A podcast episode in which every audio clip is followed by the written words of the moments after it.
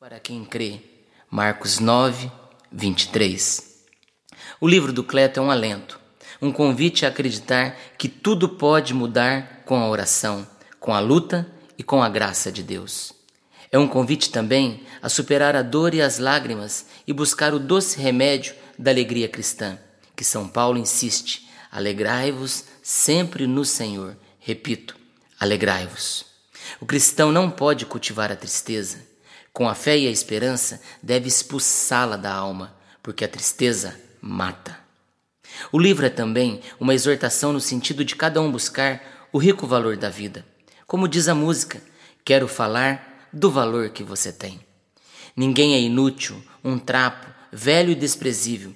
Trazemos na alma a sagrada imagem de Deus, que não pode ser desfigurada mesmo diante dos piores sofrimentos e males. A vida tem valor é o dom mais precioso que recebemos de Deus. Precisamos amá-la, cuidá-la e defendê-la, jamais sacrificá-la. Ninguém pode deixá-la de lado, é um dever e um direito. Rogo ao Divino Redentor e à Sua Santíssima Mãe que abençoem esta obra, simples e corajosa, para que dê muitos frutos para o bem das almas. Professor Felipe Aquino.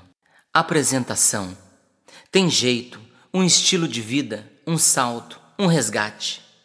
Torna-se evidente que o homem necessita de uma esperança que vá mais além.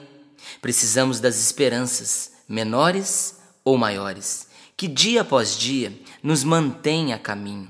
Mas, sem a grande esperança que deve superar todo o resto, aquelas não bastam. Esta grande esperança só pode ser Deus, que abraça o universo e nos pode propor e dar aquilo que, sozinhos, não podemos conseguir. Papa Bento XVI, encíclica da esperança. Vivemos em um mundo inquieto, onde tudo parece estar de ponta cabeça. Buscamos respostas para os nossos próprios erros e nos sentimos esquecidos. Olhamos para o cenário mundial, as manchetes nos jornais, violência, fome, mentira, guerra, suicídios, fraudes, corrupção e desemprego. Vemos a bebida, as drogas e as separações sendo motivo de destruição dos lares. Isso é duro demais. O ser humano se angustia, desanima e desespera. Pode ser que esse panorama nos leve a uma conclusão: não tem mais jeito. A destruição das famílias, a destruição do mundo nos levam a perder a esperança. O primeiro passo para recuperá-la é acreditar na mudança sempre. O segundo é o mais importante: desesperar jamais e conseguir tranquilizar o coração. Sem perceber, conseguimos enxergar que Deus não escolhe quem resgata. O motivo da entrega de Jesus na cruz foi o resgate de todos os homens, bons e maus. Ele está conosco o tempo todo até o último segundo da sua vida ele investe dizendo: tem jeito. A partir daí, você começa a descobrir os verdadeiros valores que a vida tem e tudo começa a melhorar. Eu, Cleto Coelho, posso dizer isso com toda certeza. Já trabalhei em vários lugares, estudei, joguei bola, fui campeão paranaense e brasileiro. Joguei por um bom tempo futebol de salão profissional, chegando a conquistar vários títulos pelas equipes onde passei. Meu sonho era um dia jogar na seleção brasileira. Meu pai se referia a mim como o filho bom de bola.